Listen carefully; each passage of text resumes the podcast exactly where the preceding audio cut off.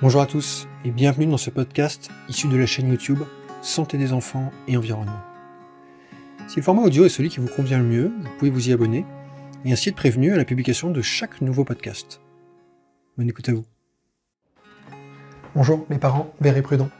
La biosurveillance humaine souligne un besoin d'agir. Les populations en Europe sont encore si fortement exposées qu'elles ne sont pas à l'abri d'impacts sanitaires causés par l'exposition aux substances chimiques. C'est la conclusion vers laquelle pointent les résultats du projet HBM4EU, un projet de référence en Europe.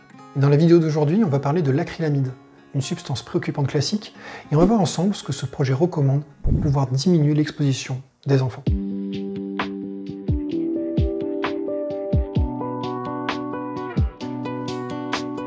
Bonjour à tous et bienvenue dans cette nouvelle vidéo. Je suis Guillaume, sur cette chaîne je partage des conseils et des astuces pour vous aider à entourer les enfants d'environnements plus sains avec moins de pollution et plus de nature.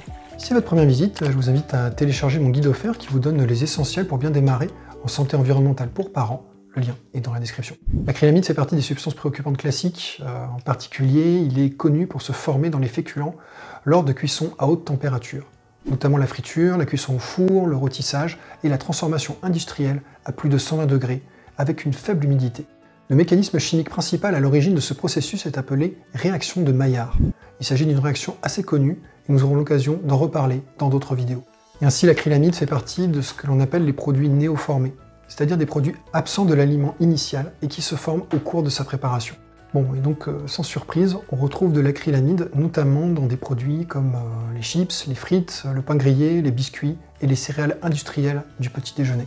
L'acrylamide présente aussi de nombreuses utilisations industrielles non alimentaires il fait également partie des composés de la fumée de tabac. Néanmoins, le plus souvent, euh, l'ingestion d'aliments contaminés constitue la voie principale d'exposition pour la population générale.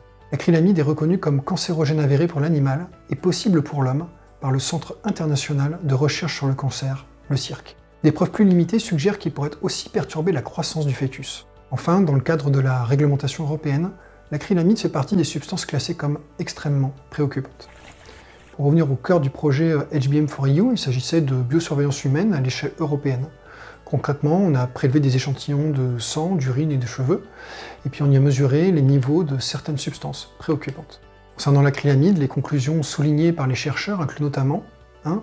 Les échantillons d'urine analysés indiquent que l'exposition moyenne à l'acrylamide dépasse encore les niveaux de référence suggérés et peuvent présenter des préoccupations spécifiques pour les enfants. 2. Les enfants semblent être le groupe le plus vulnérable et le plus sensible aux effets sanitaires de l'acrylamide.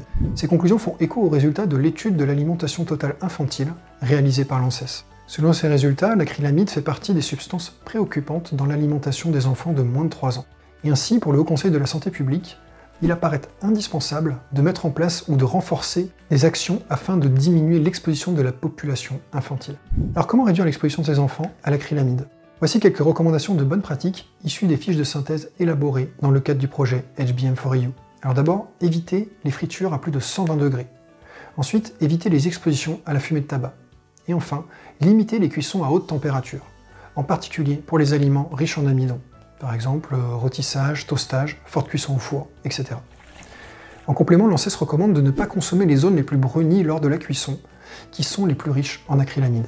Enfin, l'agence fait également le rappel d'un basique, il est préconisé d'avoir une alimentation diversifiée et équilibrée, riche en fruits et en légumes, et modérée en aliments gras et frits. Voilà pour ces bonnes pratiques de santé environnementale pour parents. Si elles vous paraissent utiles, vous pouvez euh, liker, vous abonner et clocher pour que YouTube favorise leur diffusion. Si vous voyez des compléments intéressants à ces bonnes pratiques, eh bien euh, dites-le moi dans les commentaires, ça contribuera à ce que tout le monde progresse. En attendant, je vous invite à faire partie des parents verts et prudents, des parents qui agissent à leur niveau pour réduire les expositions de leurs enfants à l'acrylamide. A bientôt.